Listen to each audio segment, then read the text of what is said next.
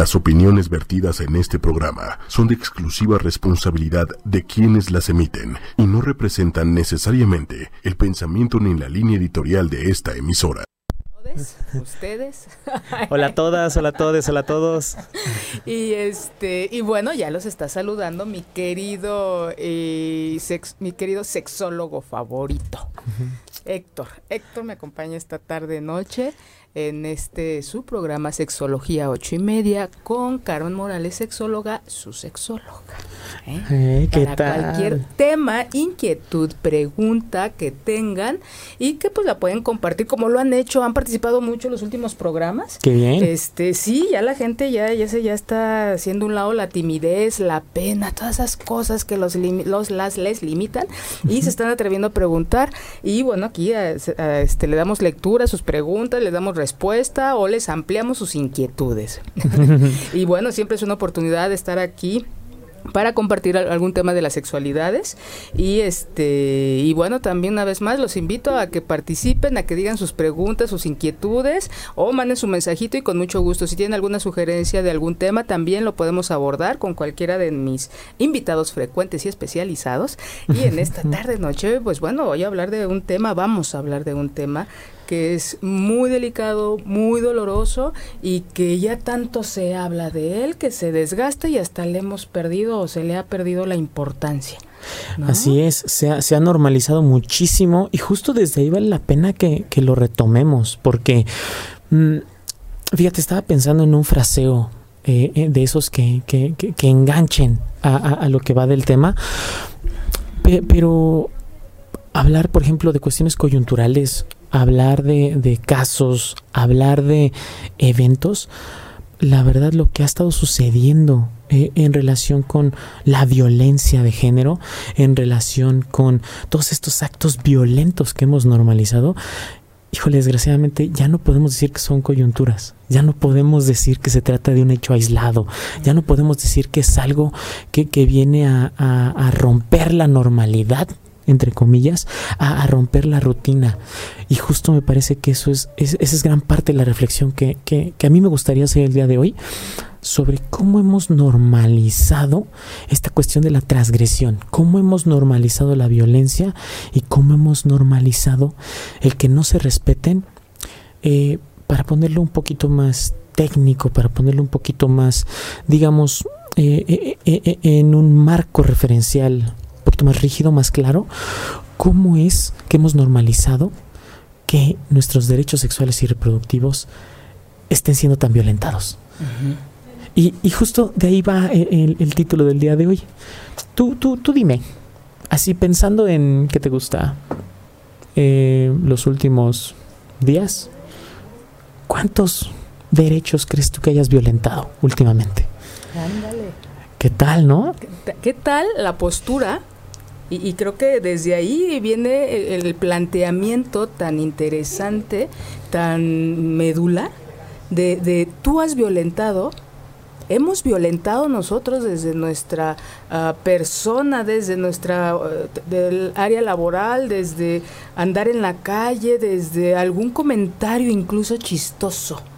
Porque le ponemos también el tinte cómico a, la, violencia, tiene su, su, su este, em, su pareja, digamos que es la, lo, chistoso. Ay, era una broma. Claro, la, sublimación de, esa, de, ese carácter violento, ¿no? Y, y, de ahí también que tantas veces haya estas este, publicaciones, estos comentarios de, ok, este, a lo mejor no, no violas, pero si eh, haces alusión a fantasías de que lo haces, ¿no? O si haces alusión a, cierto humor en el cual si estás violentando, aunque sea de manera simbólica, ¿no? Y justo, digo, inevitablemente vamos a llegar a tocar el tema de, estos estos horribles eventos, ¿no? Estos, estos eventos que sí deberían de, formar parte de los antecedentes a partir de los cuales logremos acciones contundentes para la reeducación, para la intervención y para la prevención, que han sido los casos de, violencia de género, derivados incluso en, homicidios, en violaciones, sobre todo dirigidos hacia, hacia mujeres, ¿no? hacia, hacia mujeres jóvenes, en los cuales pues de una manera muy, muy, muy desafortunada y, muy escandalosa también. Incluso nuestras propias autoridades no han podido resguardarnos ¿No? Y hablo en plural, ¿por qué? Porque si bien se pudiera identificar eh, de manera etaria, de manera, de manera puntual, este, ciertas secciones de la sociedad, ciertas partes de la sociedad a quienes se dirige la violencia, la verdad es que al final del día todas y todos salimos afectados de este tipo de eventos, ¿no? Una sociedad en la cual, eh, aunque sea una minoría o aunque sea la mayoría, como sea, pero siempre y cuando haya alguien a quien no se le estén respetando sus derechos, quien no se sienta segura, quien esté siendo agredida y, y no forme parte de una manera integral de la sociedad, eso la verdad es que hace tambalear todo el sistema. Y es algo que también hemos normalizado. Eso, es, eso creo que empiezas esta parte de tu argumento en donde eh, sucede y dices, tú empieza uno a verlo de una manera distinta, ¿no? De, híjole, no, sí, este, pues puede suceder en diferentes contextos, desde en tu casa, la escuela, un hospital, lugares que posiblemente puedan ser seguros. Ay, el video este que tuvieron, este, difundiendo en donde en la, en la iglesia, ¿no? También este, roban un monedero y todavía se persigna el tipo y claro. en todos los lugares, ¿no? Dices tú, no, o sea, lo está uno viendo y dices, no, si está mal, si hay riesgos y lo otro. Pero cuando dices normalizamos, es para dar terror, porque entonces ya estamos dejando de ver todas estas conductas que llevan a una transgresión. Y es, ay, es que es hombre, así, así es. Ay, está de malas. No, no le hagas caso, al rato se le pasa. Y es, ¿cómo? Y es, no, pues, así es en esta sociedad un hombre hacia una mujer, ¿no? y ella es la tendría que ser la violentada exclusivamente y casi casi como parte de un, pues así es. Entonces, desde el momento en que ya lo dejamos de ver como parte de una sociedad, empezamos a dejar de señalarlo. Y, fíjate que muy, muy fácilmente nos, nos quedamos justo en, con casos específicos. Em, no se puede dejar de hablar y, jamás va a ser suficiente lo que digamos y lo que hagamos en relación con, con lo que ha venido sucediendo. El caso de Escapotzalco, en el cual, este, o sea, miembros de las autoridades están de alguna manera eh, relacionados con, con, con un caso de violación, con un caso de abuso, con un caso de algún tipo de violencia, no solamente de los derechos sexuales y reproductivos, sino también de los derechos humanos en general, porque de lo que sí hay evidencia es de que se filtraron eh, los datos, se filtró la información de una persona que estaba sujeta a proceso. Y sabemos que de entrada eso es imposible, es ilegal, ¿no? Que las autoridades hagan algo así, bueno, ya deja muchísimo de qué hablar, ¿no? Pero partiendo de esa referencia, ese caso en particular, que el cual ha suscitado tantos eventos, a veces eh, tendemos justo por, por esta, eh, apenas leía, leía un autor que, se llama Robert Wright y decía que gracias a la evolución tendemos a sintetizar y a focalizar. Entonces, decimos, ah, claro, violencia, violencia, violación, abuso, y entonces, claro, si no se trata de un abuso sexual, pues no es violencia. ¿No? Porque pues es más fácil para mí acomodarlo de esa manera, a andar cargando toda mi información y ver entonces estar a la expectativa de, de que si pudiera ser violencia, ¿no? Pero si nos quedamos con ese argumento, si nos quedamos con ese tipo de, de orden de ideas, normalizamos, como decía hace ratito, muchos otros eventos que también van en perjuicio de, la sociedad y van en perjuicio de nosotras mismas. Por ejemplo, a lo mejor no siempre se dan violaciones, a lo mejor no todas y no todos formamos parte de ellas, pero a lo mejor algo más próximo podría ser, no sé, ¿qué te gusta? El transporte público. ¿Cuántas de nosotras, cuántos de nosotros no nos subimos al metro, por ejemplo? ¿no? Y ahorita estamos viviendo algo que es terrible, es, es fascinante, pero es terrible a la vez, porque una de las medidas institucionales, ¿cuál ha sido? Separar niños y niñas porque no pueden jugar bonito juntos, ¿no? Entonces tienes el vagón exclusivo de las mujeres y tienes los vagones en se puede subir cualquier otra persona, ¿no? Como parte de esta estrategia, digamos, pragmática para tratar de prevenir, por un lado, la delincuencia, pero sobre todo como respuesta a cuestiones que van en el, índice, en el índole de la violencia sexual. Y ahí está. Y es una medida que ahí ha estado. Tal vez ha prevenido muchos casos, pero sigue sin ser respuesta. ¿Y qué crees? Ya estamos acostumbrados a eso. Y de todas maneras, sigue habiendo casos de violencia sexual. Sigue habiendo casos en los cuales, mira, a mí me fascinaba. Apenas escuchaba una policía que decía, cuiden sus cosas, cuídense. O sea, antes de subir al, antes de subir al metro decía, ya sabes, pues, permita bajar antes de subir, pero pues vayan, o sea, protejan sus pertenencias, no permitan que les hagan algo. Oye, es que yo no tendría por qué permitir o no a alguien que me haga algo. Se supone, y eso desde Hobbes lo tenemos, ¿no? Que en este contrato social que hicimos, nosotros le pagamos a una instancia, a una institución, para que sale. Yo voy a formar parte de, tu sociedad, pero tú me vas a dar ciertas garantías, ¿no? A regular. Ajá, tú me vas a ayudar a que yo sobreviva en ese sentido. ¿Y qué crees?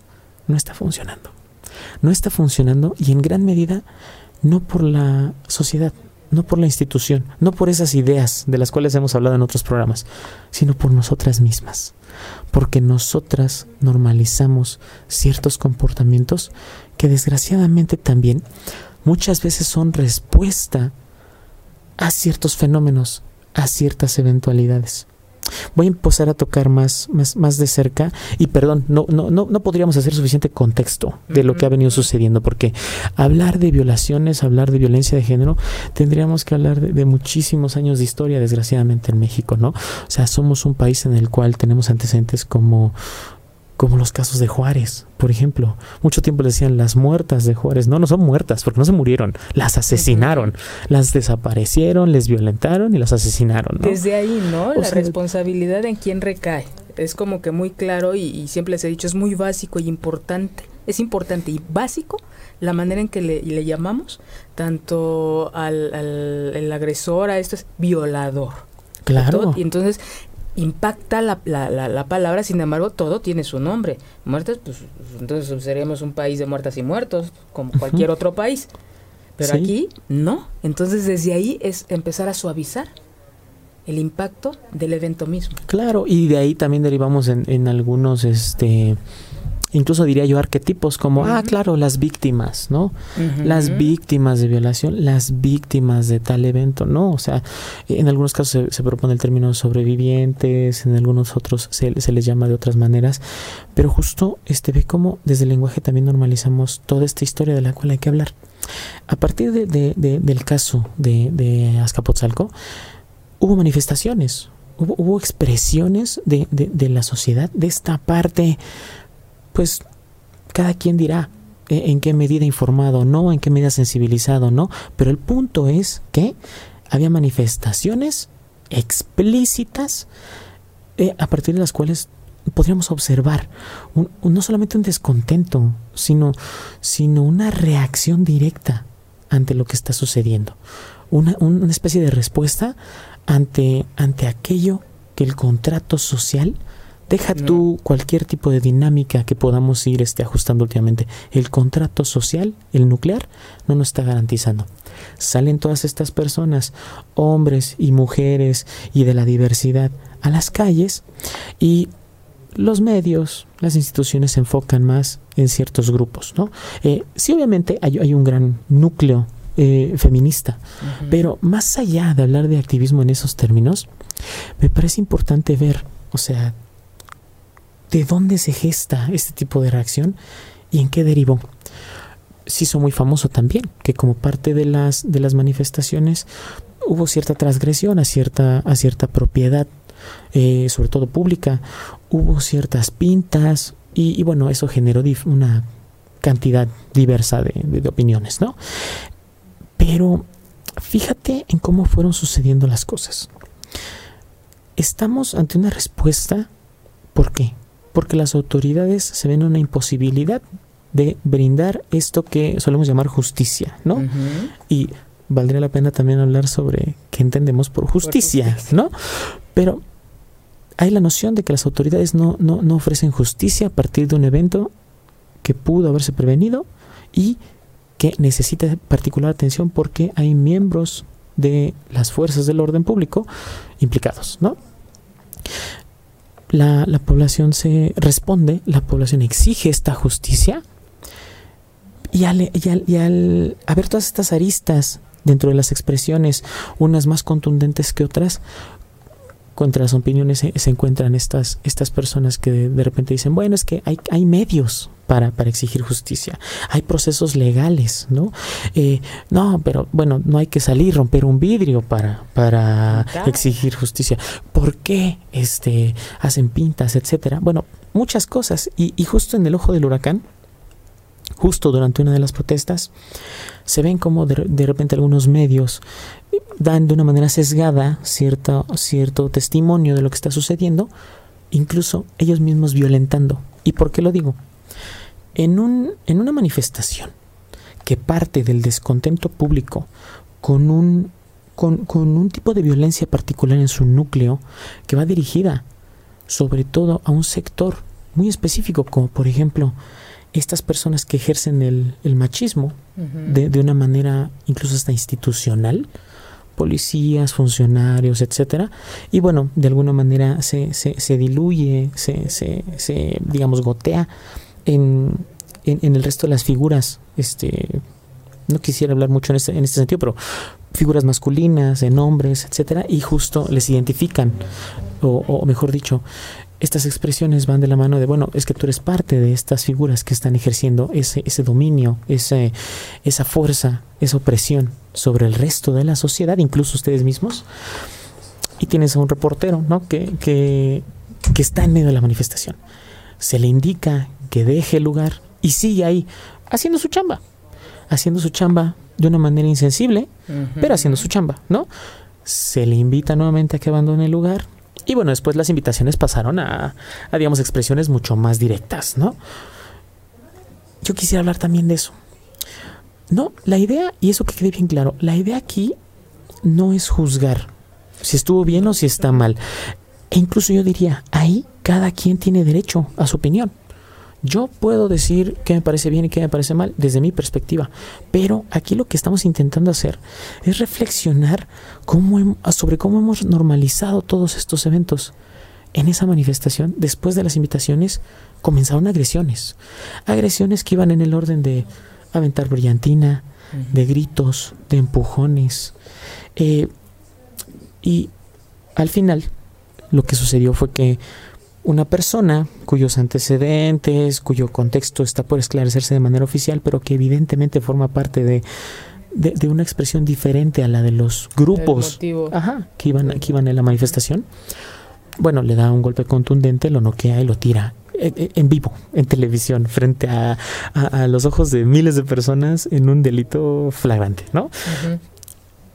Y ese evento, esa última expresión, es la que se condena ese último golpe es el que sí se condena. Esa, esa violencia explícita a través de un, de, un, golpe contundente es la que sí se persigue, y eso entre comillas, porque sabemos que nuestras autoridades tardan un poquito en dar cuenta de ello, ¿no? Pero justo ve cómo a lo largo de esto muy breve que les he tratado de ni siquiera de relatar, sino de comentar a manera de, una, de un pseudo muy escuálido contexto, tenemos a un reportero que ejerce violencia, que, que transgrede la, digamos, el derecho a la manifestación, que transgrede incluso el carácter de esa expresión por, por la búsqueda de la justicia. Y tenemos a personas que también responden en este mismo tono.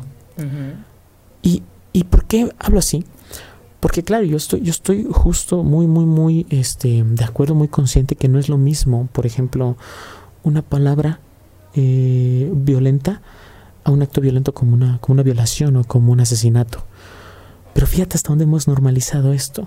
Que tienes al reportero que frente a las cámaras de manera violenta permanece en un lugar. Tienes a personas que de manera violenta le invitan, entre comillas, a irse de ahí. Y todo deriva en qué? Un evento, una expresión de violenta explícita que es así se persigue. Y entonces decimos, bueno, es que ahí quién es el culpable, pero es que hay maneras. No, no, no, date cuenta de todo lo que hemos normalizado y todo lo que está pasando frente a nuestros ojos sin que le hagamos caso. Las autoridades están normalizando la violencia al no dar cuenta de, de algún tipo de culpable, de algún tipo de contexto, al transgredir la seguridad de, lo voy a decir así, las víctimas o las personas que sobreviven a ciertos actos de violencia y a su vez la población, nosotras, nosotros, eh, lo normalizamos y lo replicamos. A lo mejor nosotras no violamos de manera cotidiana en nuestras casas, pero teniendo estos, estos referentes, valdría la pena ver que otros de los derechos, que, que, de qué manera, por ejemplo, no, no violamos a una persona de manera explícita, de manera sexual, de manera física, pero sí violentamos sus ideales. Y, ahí entra la educación sexual. Claro, claro. Y, y fíjate, eh, expresiones hay muchas, ¿no? Como de, eh, por ejemplo, en, en, un, en un contexto muy particular, oía una pareja que decía, ah, sí, ese sí nos gusta, ¿verdad? Sí, este sí, ah, bueno, este sí, sí nos gusta, con este sí se puede, ah, claro, como en esta e, e, en este carácter coercitivo, ¿no? De que sí, que no se puede. O, ah, no, yo no te permito usar eso, ¿no? O incluso, no sé, hablando del acceso a, métodos, hay un montón de papás que dicen, bueno, yo soy tu papá, yo puedo decir que sí puedes usar y que no. Yo soy tu papá, yo soy tu mamá, yo puedo decir a qué sí tienes acceso y que no. Y nosotros, que se supone que estamos tratando de sensibilizar acerca de estos temas, muchas veces también podemos caer en ese jueguito, ¿tú crees? O no sé, ¿tú qué opinas? Sí, fíjate, hay un ejemplo que, he puesto de los embarazos en adolescentes, ¿no? Niñas, 12, 13 años, en donde muy orgulloso sale el, médico y les dice, esta niña, pues no, ya le pusimos el implante, si no, imagínense, y lo aplaude la familia, ¿no? Y, y, yo me quedo pensando, porque dije, ah, caray, este... ¿Le avisaron? no, es que tiene 12, 13 años. Y entonces, ¿hasta qué edad ya es válido su, lo que dice? Pero entonces él está, el, pero el fondo de, todo esto, que son varios, no solamente es uno, uno ni siquiera se le toma en cuenta. O sea, se confirma que nunca se le ha tomado en cuenta, porque ahorita habría de tomársele en cuenta. Imagínate. Entonces, y es de, no, si ahorita tiene otro, seguramente... Em, Ah, fantaseando acerca del futuro de, de, la menor. Este entonces desde ahí digo este, esta violencia y que todo bueno cuando lo he comentado la gente no ay qué bueno qué bueno que ya hacen eso y yo, no, espérame estamos dejando de ver a los participantes de, de, quien le corresponde es que cómo le puedes a preguntar a una niña de 12 años y por qué no Sí. Entonces, desde ahí, ¿a quién se acercan? Toda esta vulnerabilidad que existe entre los menores con, en el grooming.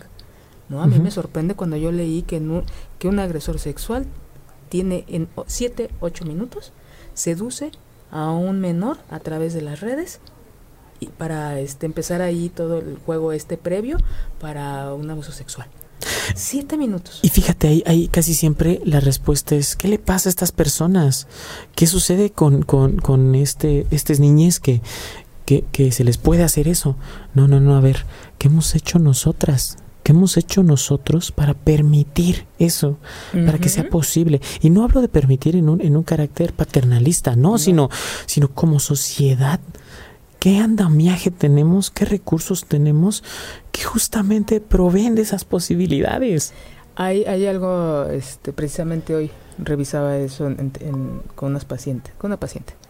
Dice, yo supe, eh, son esas cosas que también da la vida de regalo de repente. No, no todo es violencia. no todo, no. Porque me dice ella, yo supe cuando quedé embarazada. Y tú me decía, ay, estás loca. No, yo fascinada, porque pues cuando una mujer está en contacto, claro que sabes cuando quedas, inicia ese proceso de vida, ¿no? Y yo sabía cuando, niño, niña, niño. Yo sabía. Dice, pero no, no me creen, o sea, y yo sí de, a ver, qué, momento tan maravilloso. Claro que es importante leernos, sentirnos, y es como, eh, pues por ahí se empieza. Y cómo a lo largo de nuestro desarrollo nos vamos separando.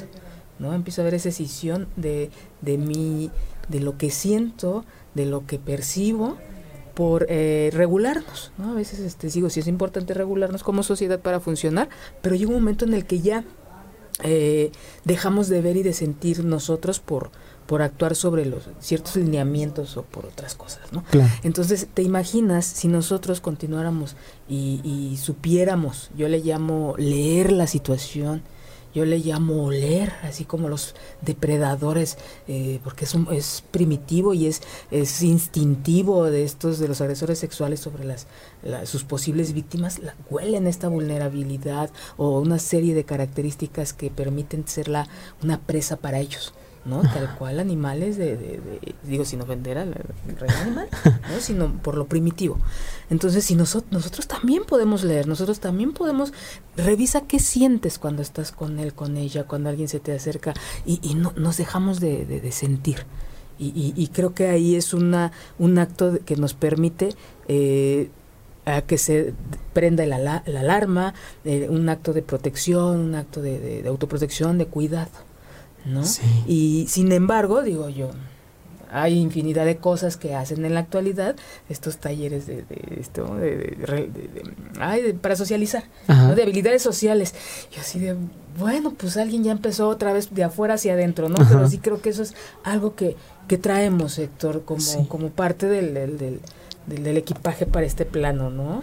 Y, sí, porque no estamos hablando de un, de un sexto sentido, no estamos hablando de un superpoder, estamos hablando de simplemente eh, eh, el conocimiento pleno de, de, tus derechos, de tus capacidades, de tus gustos, de tu persona. No te, tan básico, ¿no? Estos ejercicios con los niños, ¿te gusta o no te gusta? Entonces, a partir de ahí, validar.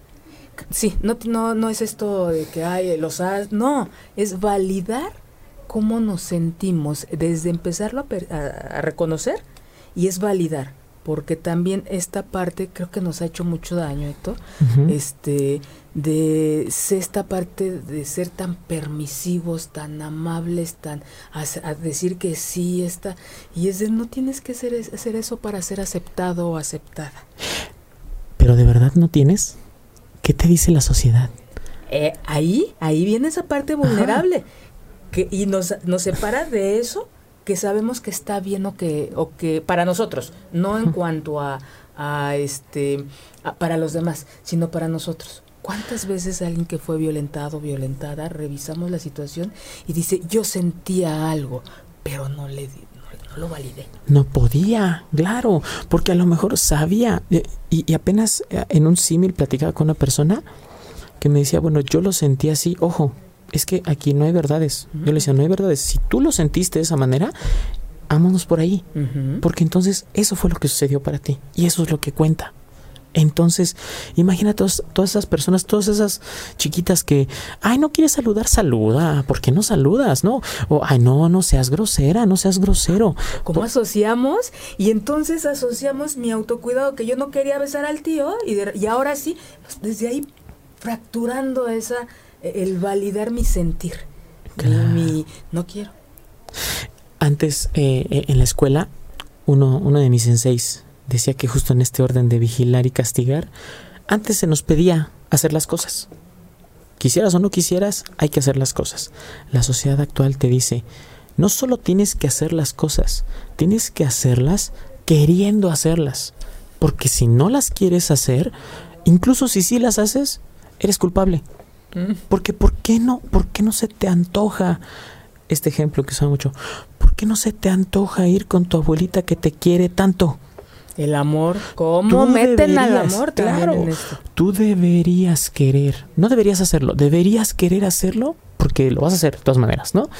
Fíjate, y, y, y con eso, ¿cómo puedes ir y decirle a alguien, oye, date cuenta que están violentando tus derechos, date cuenta que eso es violencia. ¿Cómo le exigimos a las autoridades?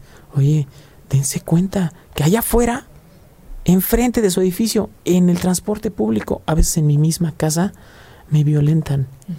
Pero todo está organizado de tal manera que yo no puedo expresarlo, que yo no puedo siquiera eh, acomodarlo de esa manera.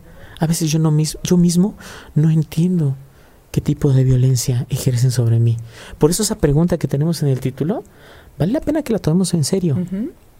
Yo estoy en una chamba en la cual tengo que promover la salud, no solamente física, sino que también mental.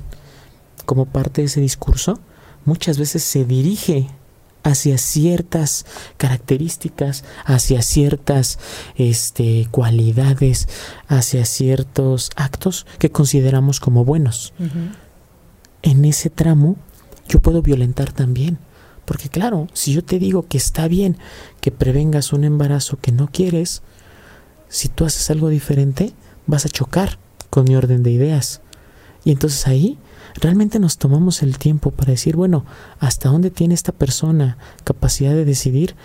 ¿Hasta dónde le estoy dando chance yo de que decida plenamente y hasta dónde estoy imponiendo lo que yo quiero?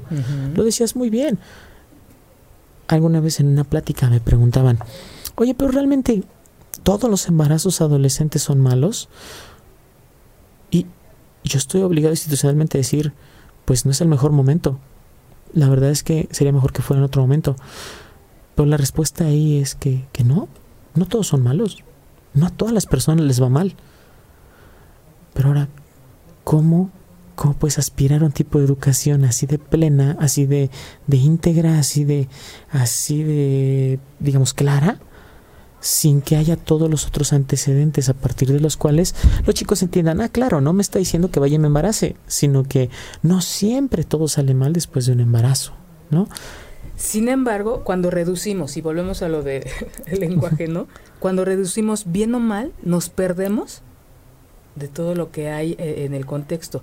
No se habla de un bien o de un mal porque entonces reducimos y creo que hasta dejamos de la reflexión a un lado. Pero sí hay un riesgo. O sea, y creo que es, te digo, para mí me, es muy importante esta parte de las conductas de autocuidado y de protección de, cada uno, ¿no? En diferentes etapas y que empieza por nosotros con los adultos para promover con, con los chavos, ¿no? con la gente con la que trabajamos. Entonces, es, ¿hay un riesgo? Sí. 13 años desde el punto de vista biológico, psicológico y social. más allá del bien y del mal, no eh, vamos a la invitación a ser un poquito más extensos. Tú descríbelo. Después de que platicamos estos tres este, eh, áreas en que el impacto, tú decides. ¿no? Y es como la invitación, revisa si se vale que se, se detenga, eh, ¿qué, tan, ¿qué opinas tú de que se detenga su desarrollo físico, por ejemplo? ¿Qué opinas tú de que deje de disfrutar, románticamente hablando, de una etapa de adolescencia? De este... Em, eh, de esta parte social, de convivir con los amigos, de relacionarse entre pares, de, de lo que tú quieras. No, no vaya más allá del, del, bien y del mal. Sin embargo, sí hay un impacto. Que a lo mejor alguien puede tomar ese evento como algo que lo va a impulsar, la va a impulsar, y luego que traen en esta parte con su gente del instinto maternal, pues bueno, ya dirás, ya, ya, ya, verás, ¿no? ¿Sí? Pero este, eh, de que es un factor que impacta en, los, en los diferentes contextos del desarrollo de un individuo, sí, y mucho. Y ahora pensémoslo no solamente en jóvenes, pensémoslo más ah, tarde en la vida. Yo me acuerdo muchísimo de una maestra que decía, yo amo a mi hija, la disfruto muchísimo, pero si yo no me hubiera embarazado de ella, hubiera hecho muchas cosas que hoy ya no puedo hacer y hubiera querido hacer. También hay adultos, también hay adultos en plenitud, ahora como les llaman. Hay, personas de diferentes, este, este, digamos, secciones etarias que pudieran decidir diferente en relación con este tema. Pero ¿qué crees socialmente? Oye, pues ya se casaron. ¿Para cuándo los hijos, no? Oye, pues ya tienes tantos años. ¿Puedes o no puedes? O, o mejor dicho, ¿quieres? porque si no quieres entonces este pues, qué óvole, ¿no? Porque pues igual y más bien estás bateando chueco y cuestiones así. Este tipo de violencia, este tipo de imposiciones que hemos normalizado tanto, ¿no? Imagínate si la sociedad te dice, claro, pues es que el hombre tiene que ser proveedor, tiene que ser esta cuestión viril, que tenga hijos, que sea sexualmente potente, que sepa arreglar la luz, este, el, gas, que sea poderoso. Ahora imagínate que tú mandas a alguien con estos antecedentes hacia la sociedad. Pues claro que va a ir buscando hacer eso. Y ojo, no estoy justificando a nadie, pero sí estoy diciendo que el problema es que nosotros de repente vemos a los actos criminales, vemos a, a, los perpetradores de estos actos, de estas transgresiones, como villanos, como gente mala, como gente diferente. Y la verdad es que no. Todas y todos nosotros, puede que a lo mejor no hayamos asesinado, a nadie o violado a nadie, pero formamos parte del mismo caldo de cultivo, formamos parte de la misma sociedad y en muchas veces formamos parte de quienes sostienen este andamiaje para que esto suceda. A lo mejor yo no violé, pero sí puedo ayudar a que otras personas violen. Justo con mi discurso, justo con mis actitudes. Pero de igual manera, y eso es lo padre, digo, porque ya, ya le invertimos un montón de minutos hablando de, de lo mal que estamos. Pero justo esta posibilidad en la cual todos y todos formamos parte de esto, nos ofrece que también podemos cambiarlo que también podemos actuar, también podemos levantar la mano. Y a veces estoy de acuerdo, a veces no es de la manera más organizada, a veces no es de la manera, digamos, mm, más pacífica, a veces no es de la manera más retroversiva, es decir, cuidando el orden social como está. ¿De manera? Esa es la pregunta. O sea, es, como, pero, ¿y voltearon? O sea, y voltearon a ver eh, este movimiento que hubo, se volteó a ver y es la invitación a que mm, hacia dónde nos va a dirigir nuestra, nuestra atención la influencia de los medios de comunicación. Es todo es cuestionable. Y nada más yo siempre he dicho, lo que vemos en las noticias, y eso es el 1%. Sí, claro. O sea, vayan a una marcha de lo que quieran, pero vayan, sientan y vean cómo se lleva a cabo. Y, más allá de la festividad, o sea, la, lucha es cotidiana, no, no festiva. Entonces, en el día a día, a lo mejor digo, yo tengo la oportunidad de estar en contacto con personas y brindarles algo de información eh, dentro de mis posibilidades. Pero incluso tu papá, tu mamá, tu hermano, tu hermana, eh, que, que, tienes acceso a alguien que a lo mejor podía tener una duda, pues incluso pueden hacer equipo para buscar la respuesta. Incluso puedes nada más estar ahí para decir, pues, no tengo ningún tipo de, diferencia contigo académica o formativamente. A lo mejor yo no te puedo guiar en eso, pero por lo menos te acompaño en lo que sea que estés viviendo, en cual sea que sea tu duda, tu, tu situación, para poder abonar a que por lo menos no seas eh, una persona que viva esas cuestiones que yo no quisiera vivir, ¿no? Claro. Y nada más tantito, es como en el bullying, Ajá. ¿no? ¿Quiénes participan? Y la gente eh, generalmente dice, no, pues el buleado y el, el buleador. ¿No? y, en dónde quedan los que ven? claro. Y es, esta, los que legitiman también. Es, de, los que estás mencionando ahorita, ¿no? Que dices tú, claro que todos tenemos una participación. La, la pregunta sería hacérnosla a nosotros mismos, ustedes que nos ven, que nos escuchan, ¿cómo, ¿qué han hecho o dejado de hacer? que permita un acto transgresor. ¿Quién ha sido violento por pensamiento, palabra, obra u omisión? ¿No? Más o menos en ese orden va la reflexión. Claro. Así es. Ah, y, algo incluso también tan sencillo, fíjate. la forma de, vestir. Oye, ¿por qué traes eso? Parece, eso es de hombre. ¡Ay, qué femenino vienes! Este y es así como por desde dónde lo ya uno es desde dónde lo tomas para la gente a veces cuando no sabe qué hacer mejor hace que no escucha. Y cuántas veces dejas de pasar sin embargo algo pasó ahí. O incluso hasta de manera positiva. No es que mira ve, ve la presencia que tiene. Qué buena presentación. No no es que qué buena etiqueta tiene. Claro se nota el profesionalismo. Ojo eso también es violento. Entonces, si yo no voy formal, si yo no voy presentable, no soy profesional. Y fíjate cómo justo parecieran eh, cositas muy tenues, parecían pequeñeces, pero desde ahí, digamos que ese es, ese es el colchoncito, ese es el nido en el cual empollamos estos, estos huevitos que después derivan en violaciones, derivan en agresiones, derivan en discriminación. Y entonces, ya hasta entonces, es cuando sí levantamos la mano y decimos, híjole, pero es que no entiendo cómo. O, o es que yo qué tengo que ver con eso. No, claro, todos tenemos que ver. Desde que formamos parte de esto que llamamos sociedad, la verdad es que de alguna u otra manera violentamos, ¿no? Eh, justo con lo que decías del bullying, eh, ahí, ahí en tu casa, yo pues, estoy consciente de, de, de, por ejemplo, la dinámica que tenemos familiarmente. Y es una dinámica a la cual estoy habituado.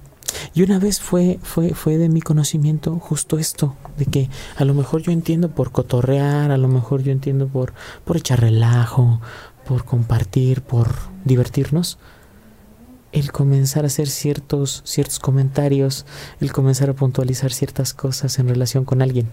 Y todos, como estamos en esa dinámica, pues lo entendemos, lo sabemos y hasta aguantamos vara, como dicen, ¿no? Ojo, pero eso también es agresión. Eso, eso también es, es, violencia de cierto tipo y normalizada. Cuando me hicieron el comentario dije, oye, es que sí es cierto, tienes toda la razón. O sea, somos, somos burlones. En ese sentido sí somos burlones. Y, y a lo mejor no ha derivado en una cuestión que, que genere un malestar en nuestro círculo, justo por el andamiaje que tenemos. Pero este mismo andamiaje es el que pudiera permitir otros tipos de violencia. Y eso es lo que no estaría padre. Y se puede prevenir desde ahora, ¿no? Entonces, justo ese tipo de reflexión es la que tenemos que hacer. ¿A cuántas personas este, eh, justo este tipo de, derechos? Y, y hablemos de manera, de manera general incluso, ¿a cuántas personas no le has brindado el acceso a información plena? ¿A cuántas personas eh, no has tratado de una manera, voy a usar la palabra digna? Es decir, ¿a cuántas personas les has discriminado por cómo se ven, por su estrato social, por sus características? Y eso va en contra de los derechos, va en contra de la ley incluso, ¿no? ¿A cuántas personas, por ejemplo, le has brindado una recomendación, a lo mejor muy inocente, sobre lo que deberían hacer? sobre cómo deberían de conducirse, no solamente en materia de, sexualidad y, de bebés o de, o de, plan de vida, no, sino en general. ¿Cómo te inmiscuyes con las demás personas, en la dinámica, en las relaciones? Como incluso algo tan fundamental como el establecimiento de acuerdos, de pautas. ¿Cómo lo haces? ¿Las impones? ¿No las impones? ¿Lo haces de manera explícita? O sea, a veces también me preguntan, bueno, pues es que, o sea, eso, eso se hace, ¿no? O sea, eso, este, pues ya sabemos, ¿no? Que, que, que, por ejemplo, yo no le voy a hablar con groserías. O sea, es un acuerdo que tenemos y que no lo hablamos. Bueno, pero, ¿qué sucede con las otras cosas? Por ejemplo, eh, le gusta cómo le dices, le gusta cómo le tocas, este, en dinámicas incluso hasta laborales, ¿no? Estos equipos de trabajo en los cuales, ah, sale, pues tenemos que hacer esto, sale tú para acá, tú para acá, bla, bla, bla, bla, y hay una comunicación preverbal muy buena, bueno, qué bueno que funcione, pero ¿en algún momento lo has hecho explícito? ¿Sabes? Si realmente le funciona a todos, a, todas las personas que están ahí, porque a lo mejor para la organización funciona, ¿no? A lo mejor cumplir el objetivo, el objetivo se cumple, pero eso a costa de qué? A costa de que a lo mejor tal dice, bueno, pues yo me la pasé muy mal, pero bueno, lo hicimos, ¿no? Se terminó. No, es que no tendría por qué ser así, ¿no? Y justo la idea es que evitemos ese tipo de coerción, evitemos violentar de esa forma. Y dime tú sí o no, algo tan inocente como decir es que necesitamos que si vas a trabajar aquí te pongas la camiseta. Sí, te vamos a amedrentar, te vamos a golpear anímicamente, vamos a transgredir todos, todos tus límites, pero eso para nosotros es ponerse la camiseta y está bien chido, ¿no? Entonces necesitamos que pues seas nuestro saco de esa manera. ¿Y qué crees? Si tú te metes a una base de datos de esas de, de trabajos, a cualquiera de esas plataformas, en 10 de 10 perfiles te piden accesibilidad, te piden esto de ponerte la camiseta. Te piden flexibilidad de horarios, por ejemplo, cuestiones así, ¿no? Algunos tenemos la fortuna, y, y, aquí sí ya de una manera más aterrizada, algunos tenemos la fortuna de que nos encanta lo que hacemos, ¿no?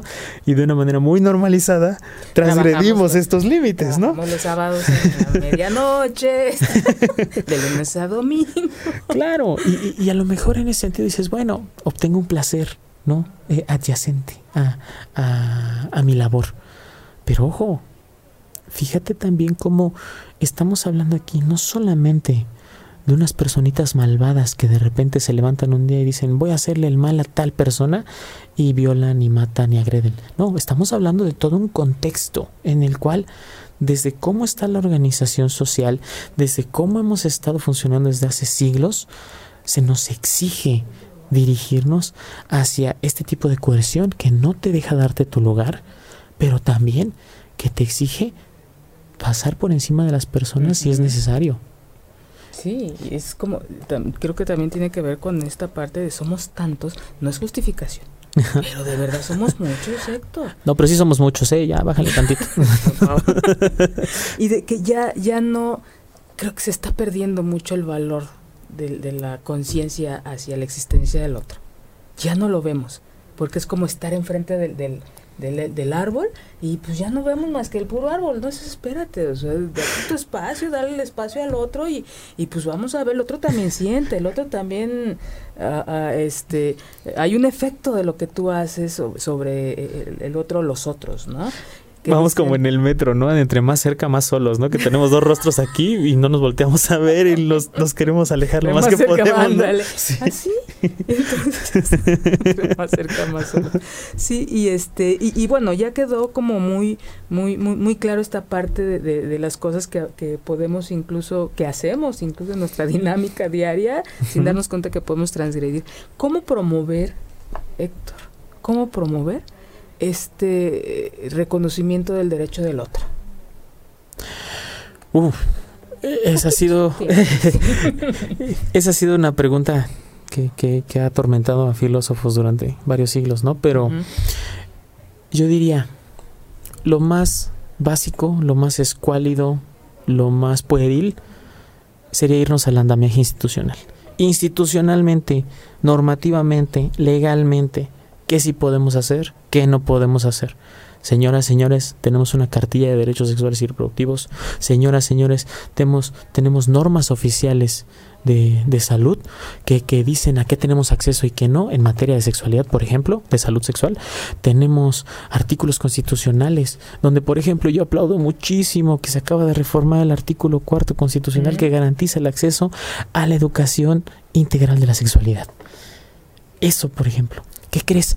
Ya ni siquiera, y a lo mejor me oigo mal diciéndolo, ya ni siquiera es tu bronca, papá, mamá. Si tú no eres experto en sexualidad, ¿qué crees? La ley ya garantiza el acceso de tu niña, de tu niño, a un especialista a que le brinden esta información. Ojo, no te estoy diciendo que te desafanes, ¿no? Papá, mamá, si vas a tener una cría, hay que educarle, ¿no? Entonces, no solamente hay que mantenerlos, hay que educarlos, ¿no? Hay que informarnos para poder hacerlo de manera plena, ¿no?